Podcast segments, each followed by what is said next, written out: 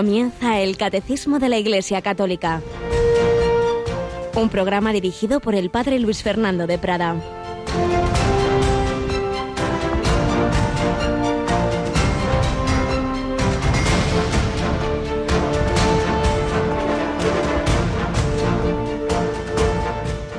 Al ver la estrella se llenaron de inmensa alegría. Entraron en la casa, vieron al niño con María, su madre, y cayendo de rodillas lo adoraron. Después, abriendo sus cofres, le ofrecieron regalos, oro, incienso y mirra. Alabados sean Jesús, María y José. Muy buenos días, queridísima familia de Radio María. En este martes 7 de enero seguimos en el tiempo de Navidad. Y así como en Radio María intentamos siempre ser muy fieles a la liturgia y por eso no lanzamos los villancicos hasta el día 24 de diciembre, pues en cambio ahora seguimos todavía en este tiempo navideño hasta el domingo, porque es el bautismo del Señor. No, no, no vayamos con, con los ritmos comerciales, sino con los de la liturgia. Y ayer celebrábamos esta preciosa fiesta de la Epifanía.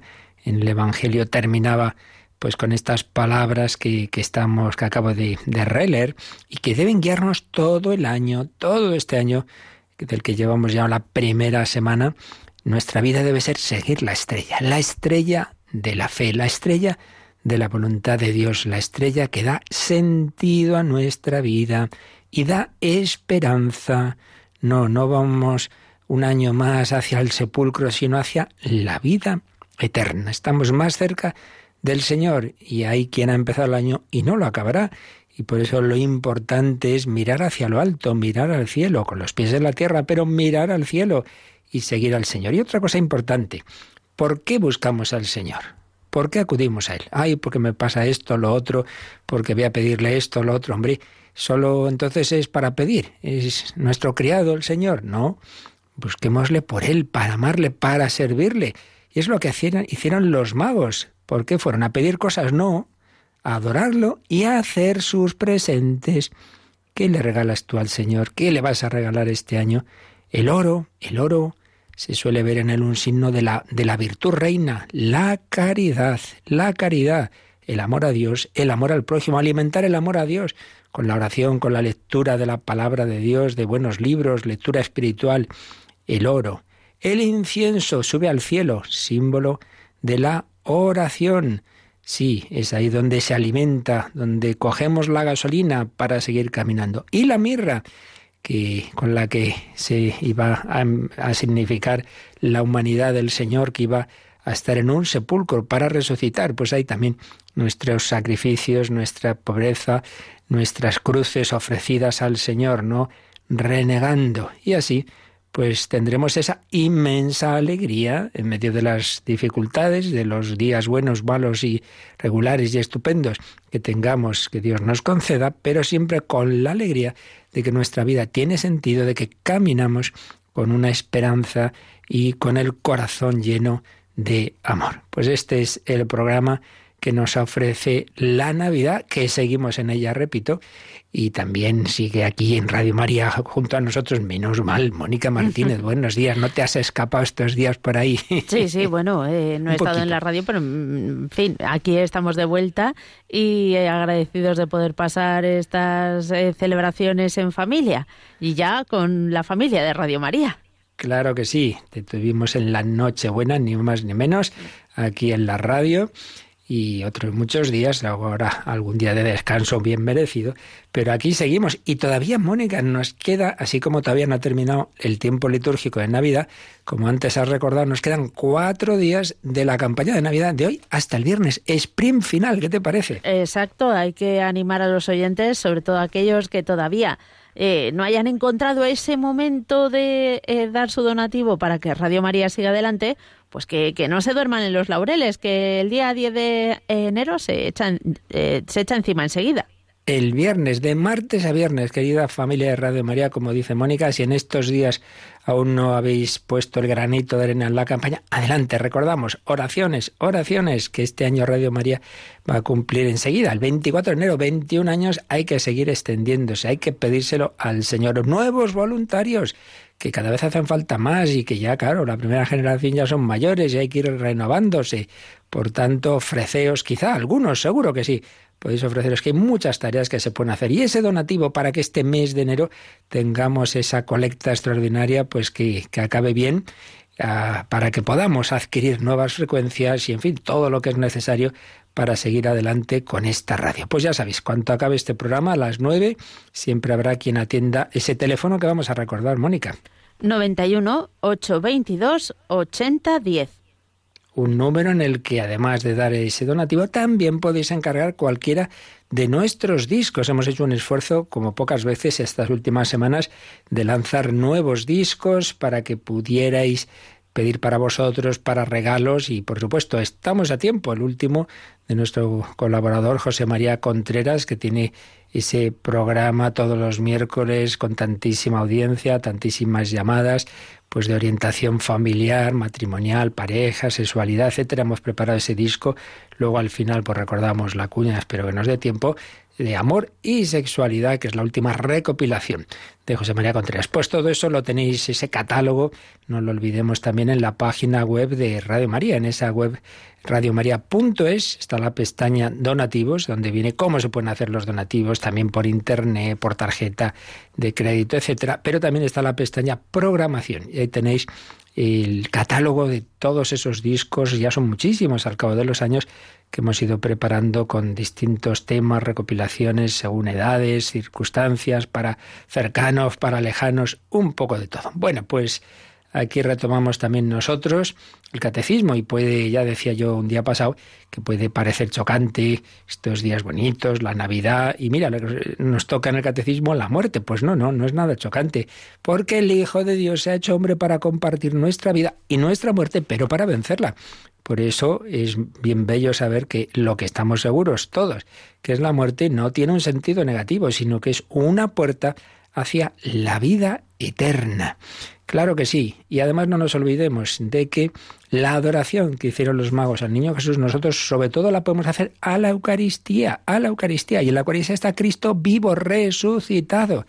Gracias a que resucitó, nosotros no seguimos una idea ni un personaje histórico, seguimos a un viviente. Cristo está vivo. Sigue la Navidad, sigue la Navidad cada día, porque cada día Cristo nace en la Eucaristía y Jesús está en el sagrario, como estaba en el pesebre, como estaba en brazos de la Virgen María. Por eso volveremos a escuchar en un momento del programa de hoy esa canción Yo soy el pan de vida, porque ese Jesús que nació en Belén, Belén significa la casa del pan y fue puesto en un pesebre. La palabra griega de pesebre es la misma de patena.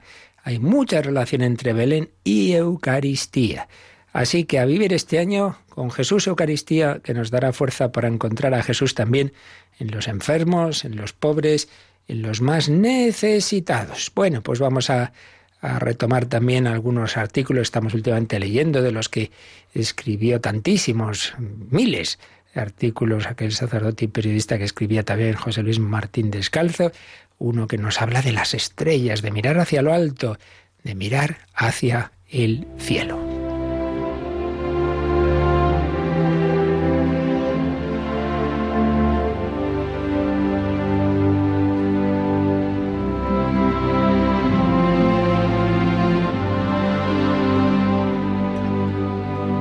Hay estrellas. Artículo de José Luis Martín Descalzo. La niña no debía de haber cumplido los tres años. Y era la primera vez que la llevábamos al pueblo de los abuelos. Era aquello un mundo nuevo para ella. Veía por primera vez un corral con gallinas. Se asombraba ante la nariz olisqueante de los conejos. Miraba con temerosa admiración el nerviosismo de las mulas en la cuadra. Y cuando parecía concluida la hora de los asombros y caída la noche, comenzamos a cenar, llegó de pronto la pequeña con los ojos multiplicados por el entusiasmo y comenzó a tirar de la manga de su madre, mi hermana, sin decir otra cosa que un imperante ven, ven, ven. Mi hermana se dejó arrastrar hasta el patio y allí vio cómo la niña levantaba su manita hacia el cielo y desde la cima de la oratoria decía una sola palabra, mira. La niña acababa de descubrir las estrellas y muda como estaba por la maravilla, resumía todo su entusiasmo en aquella admiración, como si acabara de mostrar con su dedito las joyas del tesoro de la reina de Inglaterra. ¡Mira! Estaba dicho todo. Arriba ardía la pedrería de un cielo milagroso y estrellado, que ya solo puede verse algunos días de verano en los pueblos de Castilla.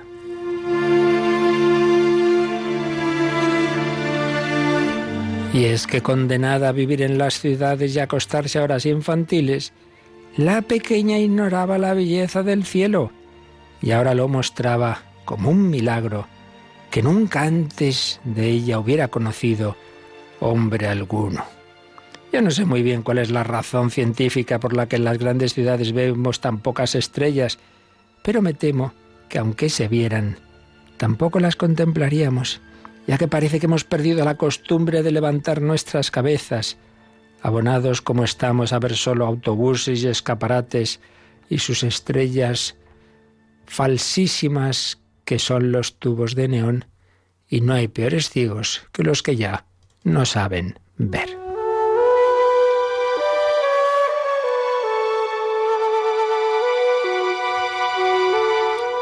Pienso todas estas cosas mientras en el tren leo unas prosas de León Felipe en las que grita, el hombre camina más allá de sus gusanos y de la dialéctica materialística.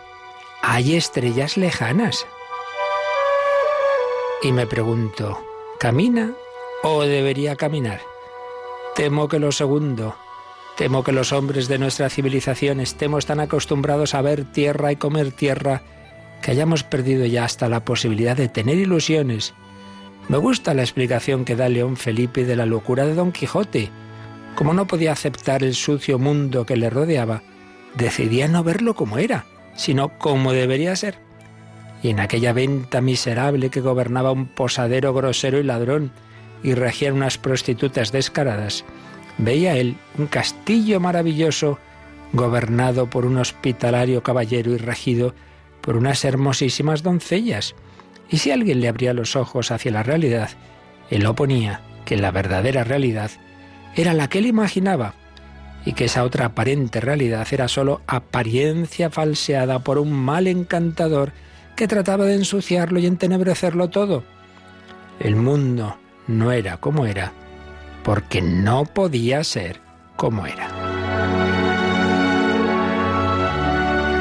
Me temo que a la locura por exceso de Don Quijote opongamos nosotros otra cordura por exceso que nos hace ver el mundo más negro de lo que es, hasta el punto de que nosotros tampoco lo veamos como es, sino como tememos que llegue a ser. Esa transmutación hacia mal o hacia peor, no nos la hace ningún maligno encantador como a Don Quijote, sino ese triste desencantador que todos llevamos dentro. Bueno, pues seguiremos leyendo este artículo otro día, pero nos quedamos con estas enseñanzas. Por un lado, miremos hacia lo alto, no nos encerremos en esta civilización tecnológica, que eso está bien, pero materialista, que eso está mal. Ese mirar solo desde el punto de vista de la utilidad, sin buscar la verdad, la belleza, el amor gratuito, misericordioso, y también esa mirada positiva y tantas cosas buenas. Y nos encerramos en lo malo y enseguida creemos lo malo y nos cuesta creer lo bueno.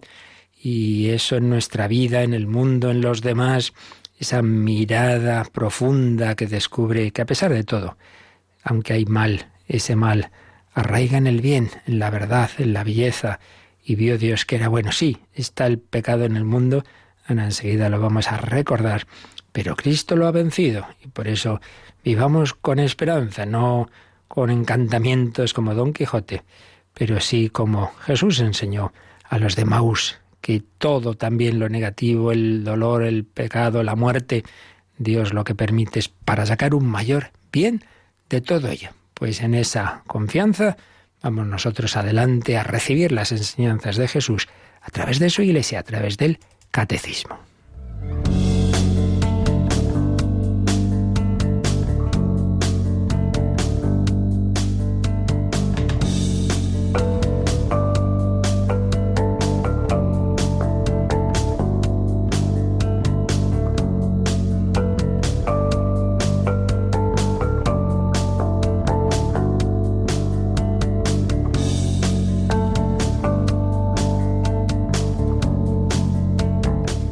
Muchos dicen, no, no, no, que todo termina mal, que todo termina en la muerte. No, no todo termina en la muerte. La muerte es una puerta fea, pero hacia un paisaje muy bello si no perdemos el camino. Por eso, acabando ya los últimos artículos del credo que nos está desarrollando el Catecismo de la Iglesia Católica, el artículo 11 y el artículo 12. Estamos en el 11, creo en la resurrección de la carne. Y enseguida veremos el 12, y en la vida eterna. Bueno, pues eso es lo último y eso es positivo si lo vivimos, si vivimos esta vida y la terminamos unidos a Cristo. Y por eso este artículo 11 que hemos estado explicando sobre la resurrección de la carne tiene esta última parte que es morir en Cristo Jesús. Hay que preparar esa escena final de nuestra vida, que es la muerte, morir en Cristo Jesús.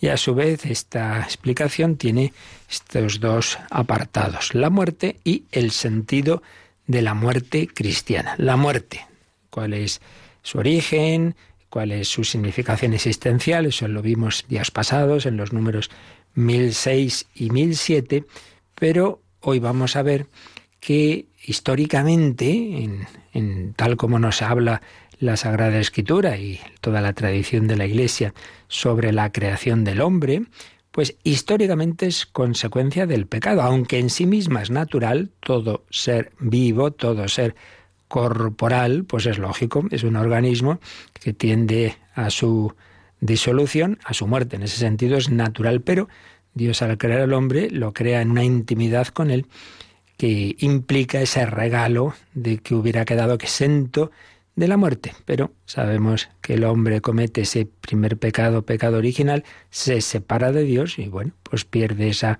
ese, ese privilegio, ese regalo. Dios lo sabía, por supuesto que eso iba a ser así, y estaba en ese plan de Dios permitir que nuestra libertad hiciera mal uso de esos dones que Dios le había dado y, viviéramos pues ya, digamos, en lo que era natural, ese ser sometidos también al, al sufrimiento y a la muerte, pero no para abandonarnos ahí, sino porque el Hijo eterno de Dios, del Padre, iba a hacerse hombre, iba a nacer en un pesebre, iba a morir en una cruz, pero para resucitar y convertir también todas esas circunstancias dolorosas de la vida del hombre, por un lado, en manifestación de su amor. Claro, si no hubiera habido en el mundo el sufrimiento, la muerte, nunca hubiera podido demostrarnos Dios hasta qué punto nos amaba, hasta poder no solo hacerse hombre, que eso se hubiera podido hacer hombre, en un mundo sin, sin dolor, sin muerte, pero no hasta mostrarnos su amor dejándose matar por nuestro odio. Nadie tiene mayor amor que el que da la vida por sus amigos. Tampoco hubiera habido mártires que han mostrado su amor a Dios y al prójimo. No hubiera habido tantos gestos de amor como hay en toda la historia. Esos padres, madres que, que se matan por sus hijos, las personas que dan la vida incluso por un desconocido. Dios saca bien del mal, porque el bien superior no es que a mí me vaya estupendamente y viva muchos años, es que madure hasta el punto de amar, de entregar mi vida. Y para ello, pues es verdad, el sufrimiento pues tiene esas ventajas de que nos ayuda a madurar. También es verdad que si uno lo afronta mal, al revés, le, le, hace peor y se puede uno desesperar. Por eso es tan importante afrontar bien, aprender a sufrir y aprender a morir. Aprender a morir. Hay un libro de este gran converso francés que tiene, escribe muy, muy, muy profundo y muy sugerente, Fabrice Hatzas, o como se diga, tenga usted éxito en su muerte. Es, llamativo, pero es verdad, hay que preparar la muerte. Bueno, pues en este primer subapartado sobre morir en Cristo Jesús, vimos que es el, momento, digamos, principal del enigma de la condición humana. Estuvimos viendo lo que decía el Vaticano II, un Gaudium Spes 18. vimos obviamente que es el final de la vida terrena que nuestra vida pues es cortita, a fin de cuentas, por más que se alargue cada vez más la esperanza de vida, pero no deja de pasarse en un soplo. Y eso tiene una implicación muy importante, que hablábamos de ello en el último día, y es que hay que darse prisa, eh, que hay que emplear bien la vida y los talentos que Dios nos da, esas parábolas de los talentos, de las minas, que lo que Dios nos da, pues hay que ponerlo a fructificar, ¿no? Aquí va pasando la vida, así, a lo tonto. Oye, que se te acaba deja el mundo mejor de como lo encontraste, hacer todo el bien posible, todo el bien posible. Y nos quedan dos números de este apartado. El 1008 se titula La muerte es consecuencia del pecado, lo vemos enseguida, y el 1009 La muerte fue transformada por Cristo Jesús. Uno aparentemente, bueno, y ciertamente negativo, porque la muerte es consecuencia de lo peor que existe, que es el pecado, pero el otro positivo, sí, es verdad, pero Jesucristo ha cambiado el sentido de la muerte. Bueno, pues vamos a ver estos dos números, a ver si nos da tiempo hoy o en, un par de días. La muerte es consecuencia del pecado. Mónica, vamos con este número 1008. La muerte es consecuencia del pecado. Intérprete auténtico de las afirmaciones de la Sagrada Escritura y de la tradición, el magisterio de la Iglesia enseña que la muerte entró en el mundo a causa del pecado del hombre. Aunque el hombre poseyera una naturaleza mortal, Dios lo destinaba a no morir. Por tanto, la muerte fue contraria a los designios de Dios Creador y entró en el mundo como consecuencia del pecado. La muerte corporal de la cual el hombre se habría liberado si no hubiera pecado. Es así el último enemigo del hombre que debe ser vencido. Bueno, pues aquí tenemos una síntesis de esta verdad, que la muerte es consecuencia del pecado. ¿De dónde sacamos nosotros, de dónde saca la Iglesia Católica pues la doctrina en la que creemos y que transmitimos y que aquí está sintetizada en el catecismo. Pues fijaos, precisamente en este número aparecen claro las fuentes de la revelación, que es lo primero que vimos hace ya años cuando empezábamos a explicar el catecismo, de dónde sacamos nuestras certezas. Bueno, pues de lo que Dios nos ha dicho, lo que llama la revelación. Dios ha ido hablando. Y eso que Dios ha ido hablando, ¿dónde está? ¿A través de qué canales nos llega? La Sagrada Escritura, inspirada por Dios a muchos autores humanos, pero a través de los cuales Dios, con su inspiración, la inspiración del Espíritu Santo, nos quiere enseñar unas determinadas verdades, la Sagrada Escritura, que tiene esas dos grandes partes, ¿verdad? Antes de Cristo, que llamamos Antiguo Testamento, y después de Cristo el Nuevo Testamento, un canal de transmisión, la Sagrada Escritura y la tradición. No hay que olvidar que nuestro Señor Jesucristo funda la Iglesia, los apóstoles empiezan a predicar y a actuar mucho antes de que se haya compuesto el Nuevo Testamento. El Nuevo Testamento es como se va poniendo por escrito pues lo principal de lo que enseñan y predican los apóstoles y sus colaboradores. Antes que el Nuevo Testamento está la Iglesia y está esa tradición, esa entrega de la doctrina, de la liturgia que ya se va realizando. Por tanto, dos cauces, no solo la escritura, no somos una religión del libro, sino la tradición. Pero a su vez, pues luego, claro, surgen las dudas, oye, ¿y esto, pero esto cómo es? ¿Cómo deja de ser? Entonces, el Señor, que ya sabe cómo somos y que todo nos peleamos y discutimos, pues también da una promesa de asistencia a los sucesores de los, a los apóstoles y a sus sucesores de saber interpretar bien lo que Él nos ha dicho y que está en esos cauces de la palabra de Dios, palabra de Dios escrita, transmitida, y esa, esa asistencia a su jerarquía es lo que llamamos el magisterio de la Iglesia. Por eso, la primera frase que hemos leído en este 1008 es intérprete auténtico de las afirmaciones de la Sagrada Escritura y de la tradición, el magisterio de la Iglesia enseña, el magisterio de la Iglesia, la jerarquía de la Iglesia, eh, la Iglesia en cuanto universal, bien sea en esos concilios, en que se reúnen pues la mayoría de, los obispos del mundo o en su enseñanza habitual, cada uno en su sitio, pero unidos, bien sea en el Papa, que tiene esa especial asistencia del Señor y que tiene como una, una concentración, digamos, de la universalidad de la Iglesia, por ser la cabeza, no solo de la Iglesia de Roma, sino de la Iglesia universal. Entonces, cuando enseña no una cosita por ahí, una homilía, sino definitivamente con su suprema autoridad, sea el Papa, sea el concilio, etcétera, algo como, como realmente de fe, pues tenemos la tranquilidad de lo que dijo Jesús, quien a vosotros escucha, a mí me escucha. Y tú eres Pedro y te daré las llaves del reino de los cielos, lo que atares en la tierra quedará tan, etcétera, etcétera. Entonces, el magisterio de la Iglesia, interpretando lo que está en la Sagrada Escritura y en la tradición, nos ha enseñado nos ha enseñado que la muerte entró en el mundo a causa del pecado del hombre. Y explica a continuación que en realidad el hombre tiene una naturaleza mortal. Lo normal era, pues eso, morir. Pero Dios en, esa, en ese primer plan en que crea al hombre en intimidad con él, lo destinaba a no morir. Esto hay que entenderlo bien, porque hay quien dice, pero entonces, entonces no moría antes del pecado original, no había muerte y no se morían los animales y, no habría terremotos. No, no, son cosas distintas. Claro que toda la naturaleza creada y por supuesto lo material sí que en él eh, está ahí, en ello la, muerte y, y, bueno, pues eso, todos los fenómenos naturales. Lo que pasa es que había como ese, ese milagro, por así decir, esa exención de lo natural en ese, en ese, en ese primer hombre, primera mujer, esa exención de lo natural, eh, que era la muerte. Entonces sí, la muerte estaba, pero bueno, como una protección especial, una intimidad del ser humano con Dios que, que, hubiera madurado un tiempo aquí y ya pasar sin pasar por la muerte en el cara a cara con Dios. Por cierto, es lo mismo que decimos de la última generación que haya en la historia, que no pasarán por la muerte, sino que serán transformados, eh, pasarán al estado definitivo eh, del cuerpo glorificado sin morir. Bueno, pues algo así hubiera sido.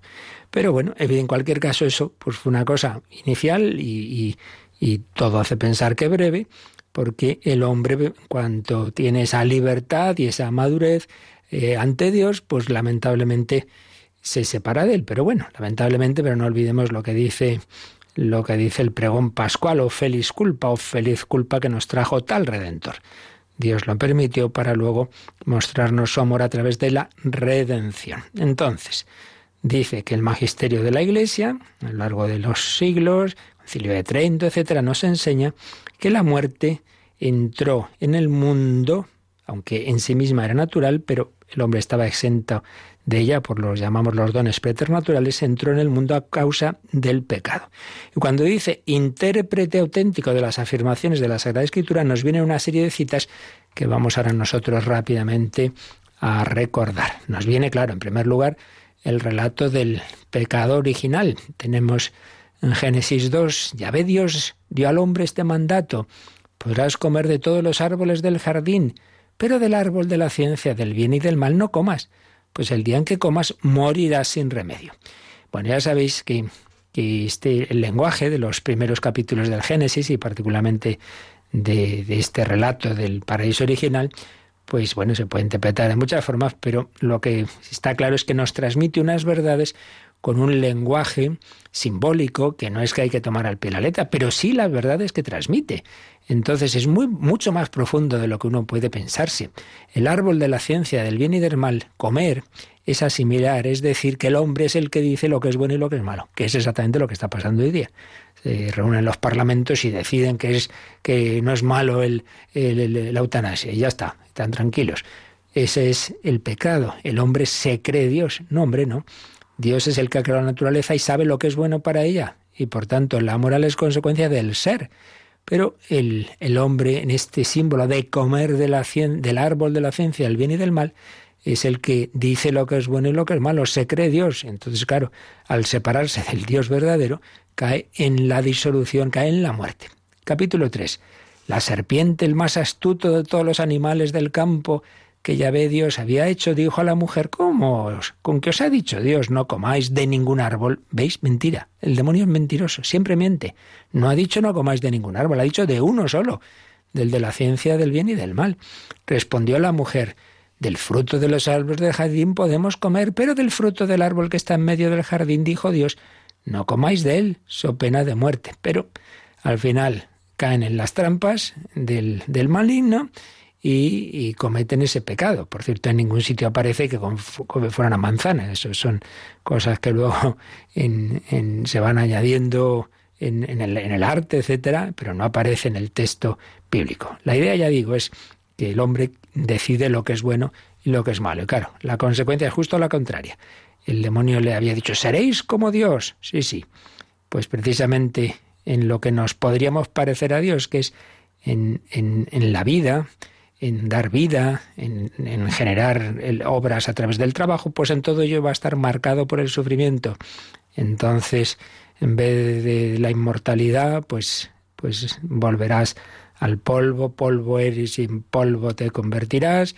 Y en lo que nos parecemos a Dios, en dar la vida, la mujer pues tendrá eh, los dolores de parto, en, la creación del, del, entre comillas, lo de creación, a través del trabajo comerás el pan con el sudor de tu frente, pues una manera de decir que todo lo contrario. Cuando el hombre se cree Dios, al final, pues a lo que llega es al dolor y a la muerte. Génesis, Génesis 2 y 3. Sabiduría. También lo cita aquí el, el catecismo. Si vamos al capítulo 1, a partir del versículo 12, no busquéis la muerte con el extravío de vuestra vida no os atraigáis la ruina con las obras de vuestras manos, porque Dios no ha hecho la muerte. ¿Veis? Dios no ha hecho la muerte, ni se goza con la perdición de los vivientes. Creó todas las cosas para que subsistieran. Las criaturas del mundo son saludables. No hay en enas veneno pernicioso, ni el imperio del Hades está sobre la tierra, porque la justicia es inmortal. Pero los impíos llaman a la muerte con las manos y las obras, tomándola por amigo, por amiga, se, se perecen, perecen por ella y con ella conciertan un pacto porque son dignos de ser de su partido. Sí, sí, y esto es claro, como el demonio siempre busca la muerte, incita al suicidio, incita a los genocidios, al homicidio, al aborto, a todo eso. El, el, demonio pues busca la muerte del hombre. Y ya en el Nuevo Testamento, pues bueno, antes del Nuevo Testamento, Sabiduría 2.23, porque Dios creó al hombre para la incorrupción lo hizo imagen de su propia eternidad. Pero fijaos el versículo 24. Por envidia del diablo entró la muerte en el mundo y la experimentan los que son de su partido. Por envidia del diablo entró la muerte en el mundo y la experimentan los que son de su partido. Pero ahora ya sí, vamos al Nuevo Testamento y sobre todo es en San Pablo a los romanos donde se habla de esto. Romanos 5, 12 y siguientes como por medio de un solo hombre entró el pecado en el mundo y por el pecado la muerte, así la muerte pasó a todos los hombres, pues todos pecaron. Y entonces sigue diciendo, la muerte reinó desde Adán hasta Moisés, etcétera, etcétera. La muerte, consecuencia del pecado, y también más claro lo dice en 6.23, Romanos 6.23, porque la paga del pecado es la muerte, mientras el don de Dios es vida eterna en Cristo Jesús, Señor nuestro. Dios es vida, Cristo es la vida, Cristo es la luz.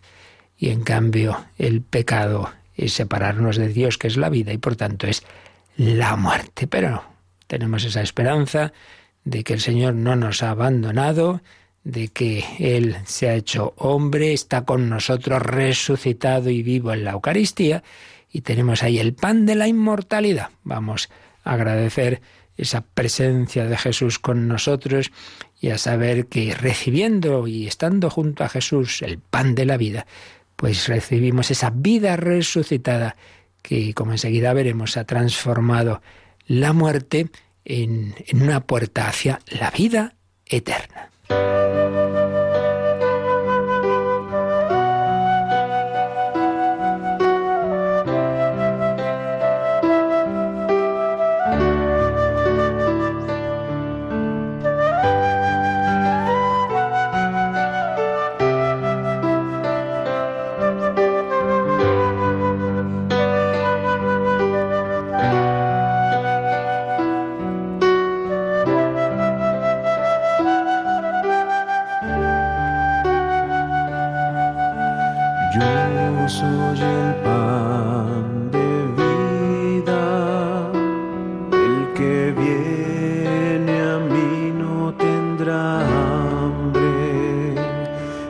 que viene a mí no tendrá sed.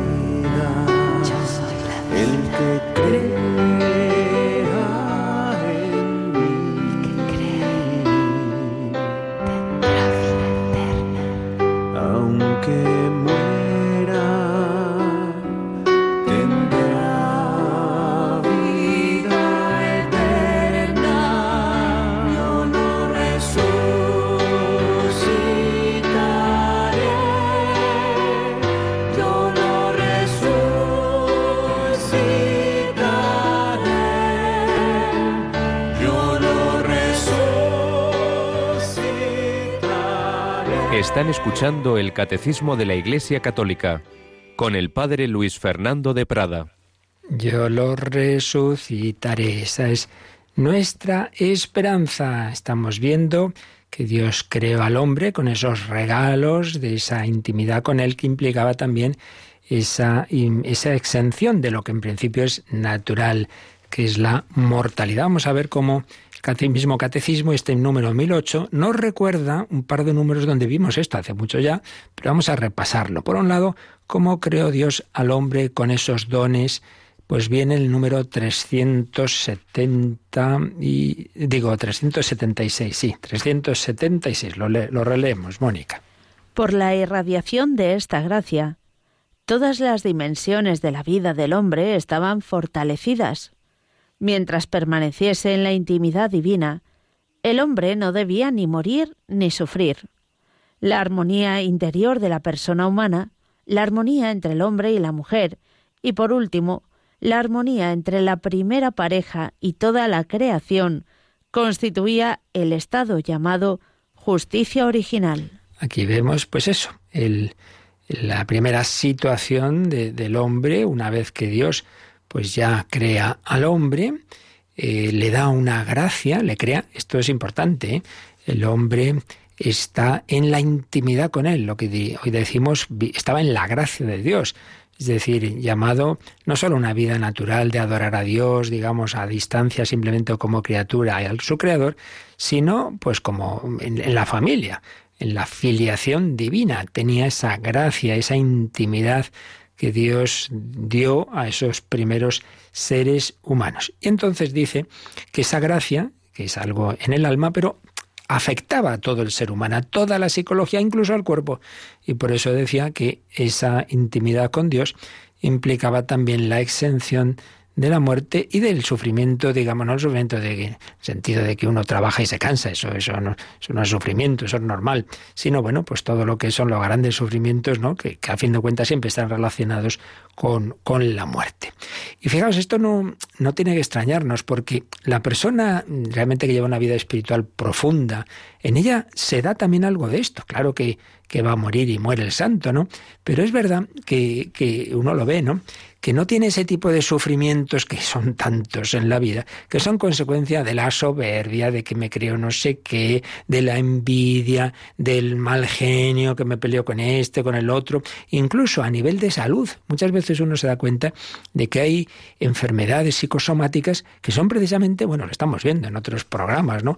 En nombre de Dios, por ejemplo, estamos viendo las, las heridas que nos hace los pecados capitales, como, como incluso psicológicamente, y esto está explicado por psicólogos no creyentes, pero que lo ven, que lo ven, que la envidia, que el egoísmo, todo eso nos hace neuróticos, etcétera. es verdad, esa falta de, de, unión con Dios, y en cambio el santo que vive en la confianza en el Señor, en su humano, bueno, y psicológicamente eso es sanísimo, y eso ayuda, claro, a la salud también del cuerpo. Por tanto, esto se, se, entiende que en ese estado inicial pues había esa situación tan especial de, de, armonía con Dios, de armonía con uno mismo en su interior, de una, una salud de cuerpo y de alma, de armonía entre hombre y mujer, armonía con la creación y todo eso pues queda arruinado por el pecado original. Y eso es lo que también nos dice el catecismo que miremos el número 401 porque cuando uno va viendo el Antiguo Testamento se da cuenta de que tras esa primera situación de la que se nos habla en los primerísimos capítulos del Génesis, luego en cambio viene pues un tsunami, un tsunami que aquí resume el número 401. Leemos. Desde este primer pecado, una verdadera invasión de pecado inunda el mundo. El fratricidio cometido por Caín en Abel, la corrupción universal a raíz del pecado, en la historia de Israel el pecado se manifiesta frecuentemente, sobre todo como una infidelidad al Dios de la alianza y como transgresión de la ley de Moisés. E incluso tras la redención de Cristo, entre los cristianos, el pecado se manifiesta de múltiples maneras. La escritura y la tradición de la Iglesia no cesan de recordar la presencia y la universalidad del pecado en la historia del hombre. Y terminaba este número 401 citando un párrafo del Vaticano II de la Constitución Gaudium et Spes, el número 13. Lo leemos también.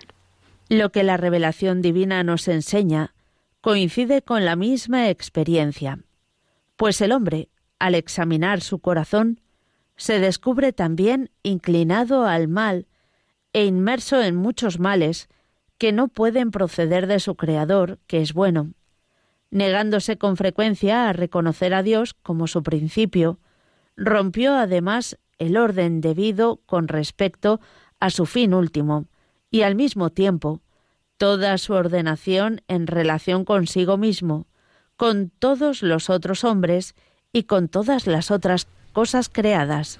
Bueno, pues la verdad es que es impresionante cómo resume el catecismo en sus números, pues, pues toda esa doctrina que está en toda la escritura, en la tradición de la Iglesia, en su magisterio, en unas líneas, nos hace unas síntesis estupendas. Fijaos, Dios, primero hemos recordado cómo Dios creó al hombre en su amistad, en su intimidad, cómo es estar centrado en Dios hace que el hombre esté interiormente unificado, mientras que la persona que, que vive en el pecado, pues esto se ve psicológicamente, anda dispersa, está buscando por aquí, por allá, pues según sus ídolos, venga el dinero, el placer, no sé qué, entonces está, no, vive en armonía, oh, ahora trabajar, ay, Dios mío, de lunes a, a, viernes esto, bueno, menos mal, luego llega el fin de semana, y, y todo es una, una dispersión interior, todo eso hace daño a la persona, y no digamos la relación con los demás, claro, porque si mi ídolo es el dinero o la fama o no sé qué, como el otro lo veo como competidor, y entonces ya estamos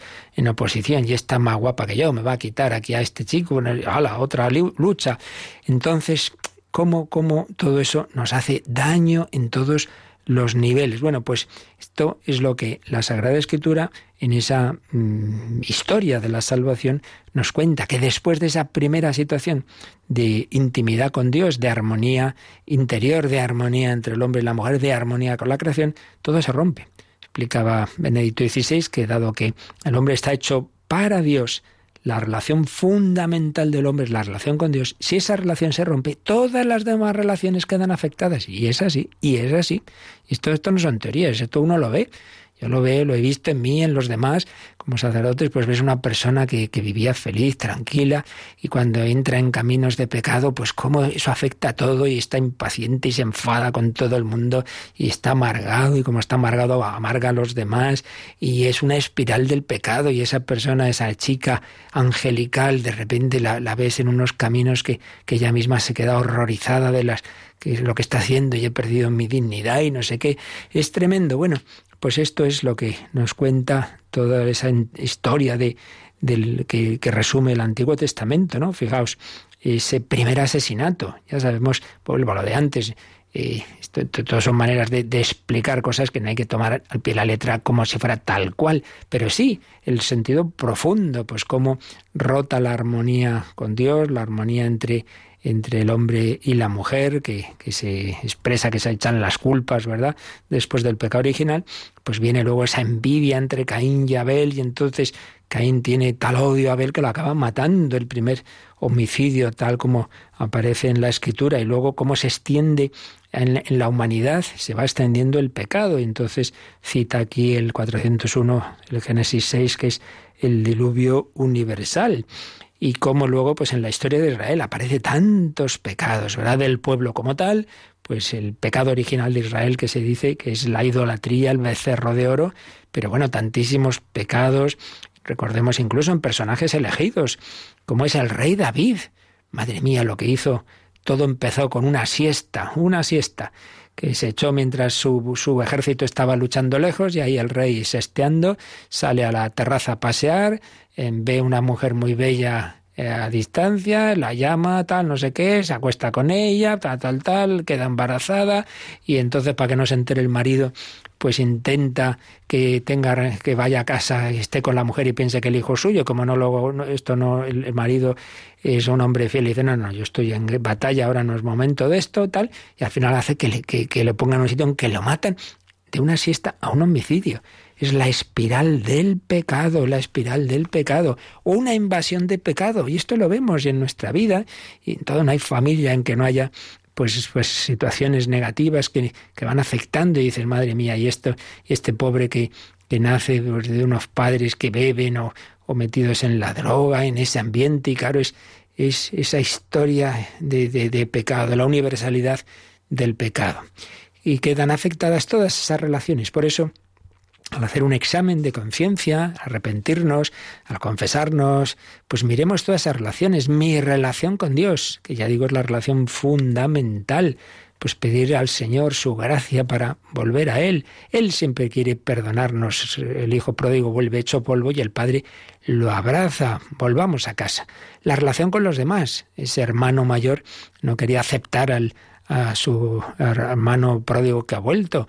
Pues también examen de cómo miro a los demás, mi relación conmigo mismo ni creerme más que nadie, aquí yo soy el rey del mambo, ni, ni menospreciarme que al final es lo que mucho hacia afuera, mucho hacia afuera y luego que yo soy el que no sé qué y luego por dentro soy un desastre y tal. Pues no, no, no, eres hijo de Dios. La relación con la creación, pues como maltratamos este mundo que Dios nos ha dado. Las cuatro grandes relaciones para examinar y para pedir al Señor que nos ayude a mejorarlas, desde la relación con Dios, la relación conmigo mismo, la relación con los demás, la relación con la creación. El pecado afecta a todo y claro, pues esa vida que Dios quiere que tengamos en comunión con Él, que es la vida, yo soy el camino, la verdad y la vida, esa vida la hemos perdido por la muerte, pero lo que ya vamos a ver, ya lo tenemos que dejar para el próximo día, es que en el siguiente número del catecismo, el 1009, se nos va a decir que esa muerte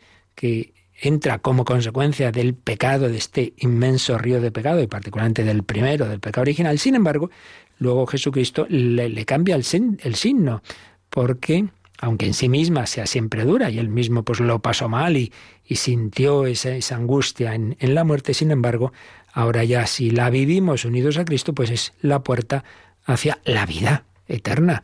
Y así lo vemos, en tantos, en tantos santos, incluso mártires que han muerto pues con, esperanza. Bueno, el primer Em, la primera muerte de un cristiano que se nos cuenta en el Nuevo Testamento es la de San Esteban, la de San Esteban.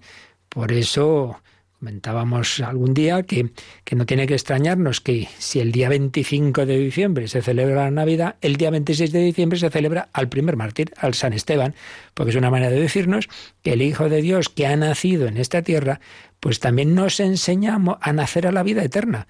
Y en efecto, al día siguiente de la Navidad, pues recordamos que San Esteban, ¿cómo muere? Pues diciendo, Señor Jesús, no les tengas en cuenta este pecado, igual que Jesús había dicho, Padre, perdónalos porque no saben lo que hacen, y luego, Señor Jesús, recibe mi espíritu. ¿Veis?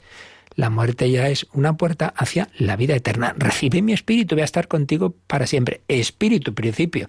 Solo el alma, como hemos explicado en días anteriores, pero con la esperanza de que todo nuestro ser, cuerpo y alma estará un día con Cristo en la resurrección. Creo en la resurrección de la carne. Bueno, pues aquí lo dejamos.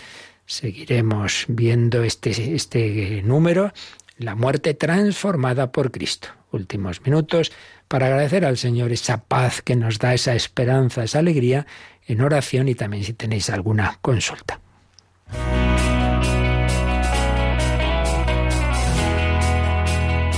Participa en el programa con tus preguntas y dudas. Llama al 91005 9419. 91005 9419. También puedes escribir un mail a catecismo arroba radiomaria.es. Catecismo arroba radiomaria.es.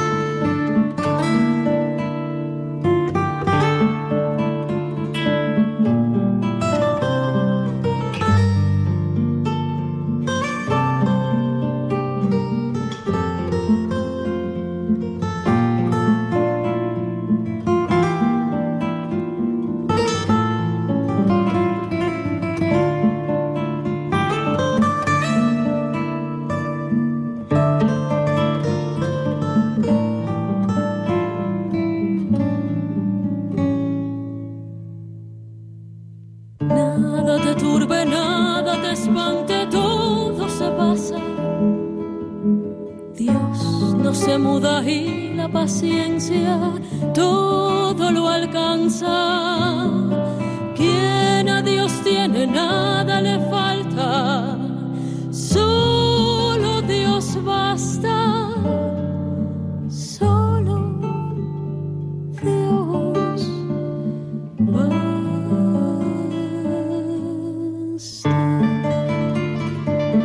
eleva el pensamiento, al cielo sube. Por nada te acongojes, nada te turbe.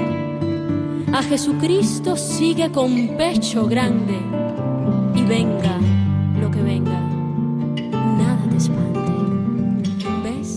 Nada te turbe, nada te espante, ni siquiera la muerte.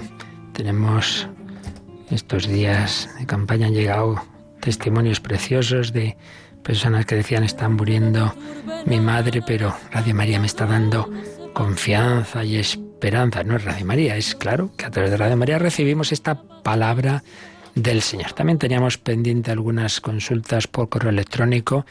Hay un par de ellas relativas al tema complicado que explicamos en su momento de Jesús en su en su ciencia, en la que tenía como, como hombre, Dice, sabía lo que iba a pasar, sabía la traición de Judas, quién serían los apóstoles, conocía, claro, claro.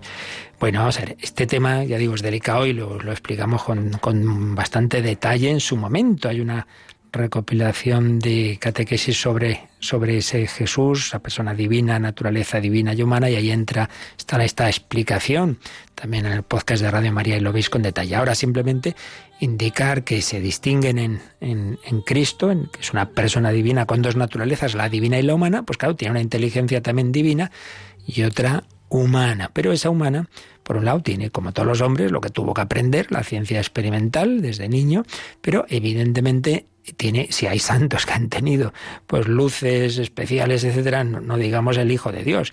Entonces, claro que en su ciencia tiene una iluminación especial desde la visión del Padre eh, para todo lo que era conveniente para realizar su misión.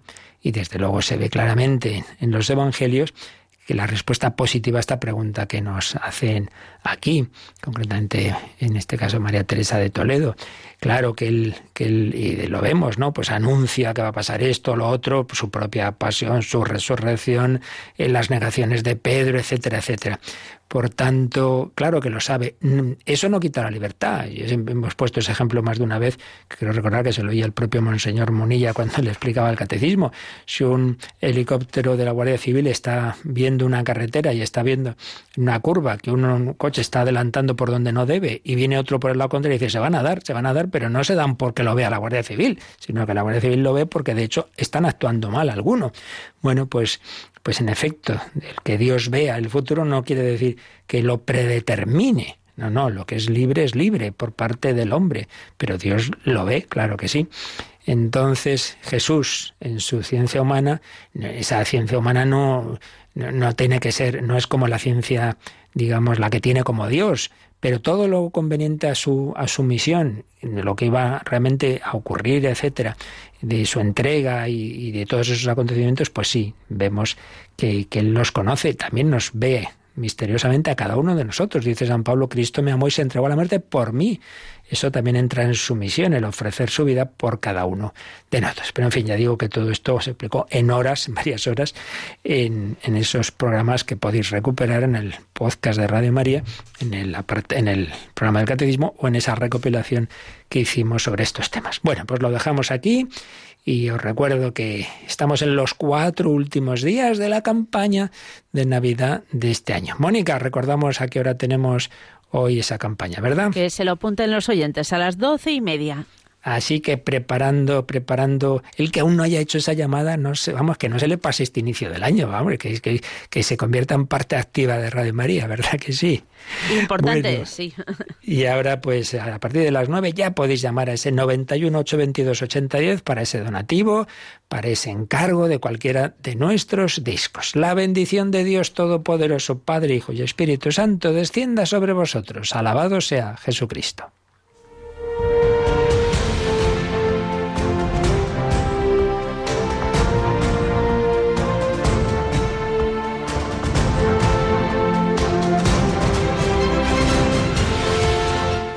Han escuchado en Radio María el Catecismo de la Iglesia Católica. Un programa dirigido por el Padre Luis Fernando de Prada.